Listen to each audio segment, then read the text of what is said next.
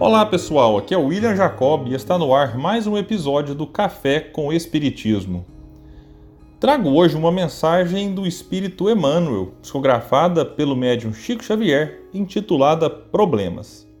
Ela está no capítulo 57 do livro Encontro Marcado e diz: Nossos problemas nem sempre são tão grandes quanto a nossa incapacidade de nos desfazermos deles. Qualquer dificuldade se nos agiganta na imaginação, porque nos habituamos à excessiva inquietude em torno dela. Sem dúvida, é forçoso criar clima propício à solução pacífica e edificante de crises que surjam, e para isso, justamente é que necessitamos cultivar serenidade e entendimento. Reflitamos nos problemas cotidianos, categorizando-os por recursos renovadores toda questão embaraçosa nos é apresentada qual se a vida nos propusesse um enigma. Aceitemo-lo calmamente e vejamos como aproveitá-lo. Comecemos por uma atitude de compreensão e simpatia, examinando-lhe as facetas.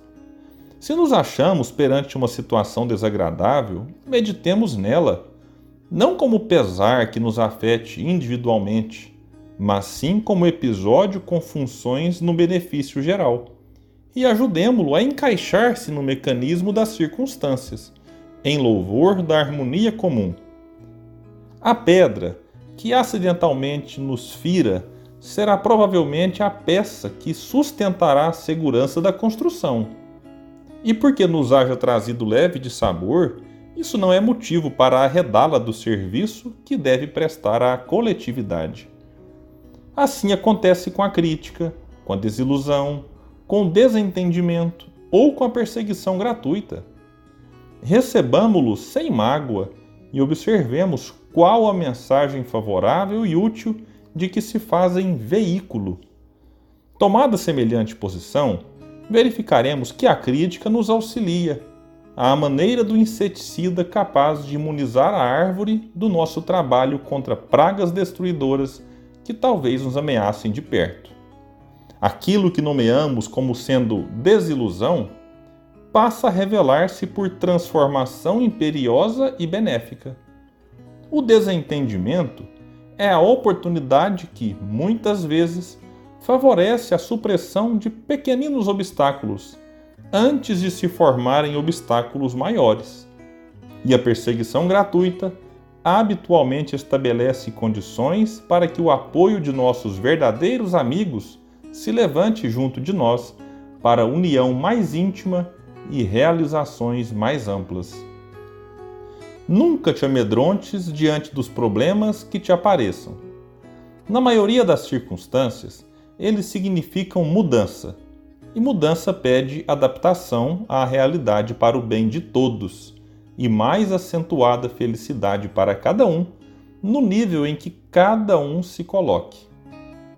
À frente de qualquer desafio, recordemos que todo problema é um convite da vida, em nome de Deus, para que venhamos a compreender mais amplamente, melhorar sempre e servir mais.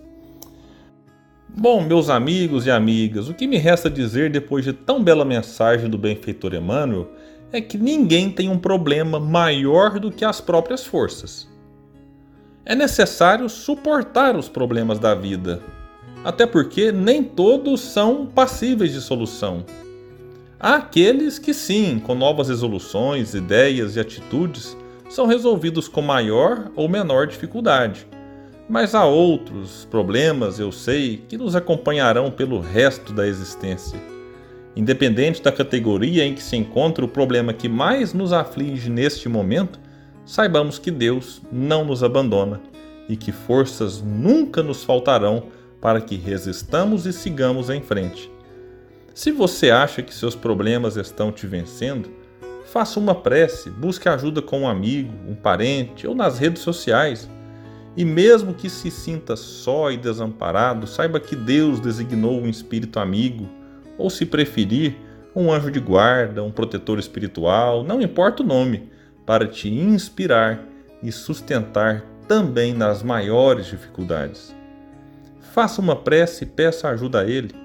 Confie e Ele te ajudará de alguma forma. Talvez não como você espera ou pede, mas como você realmente precisa. Muita paz e até o próximo episódio do Café com Espiritismo.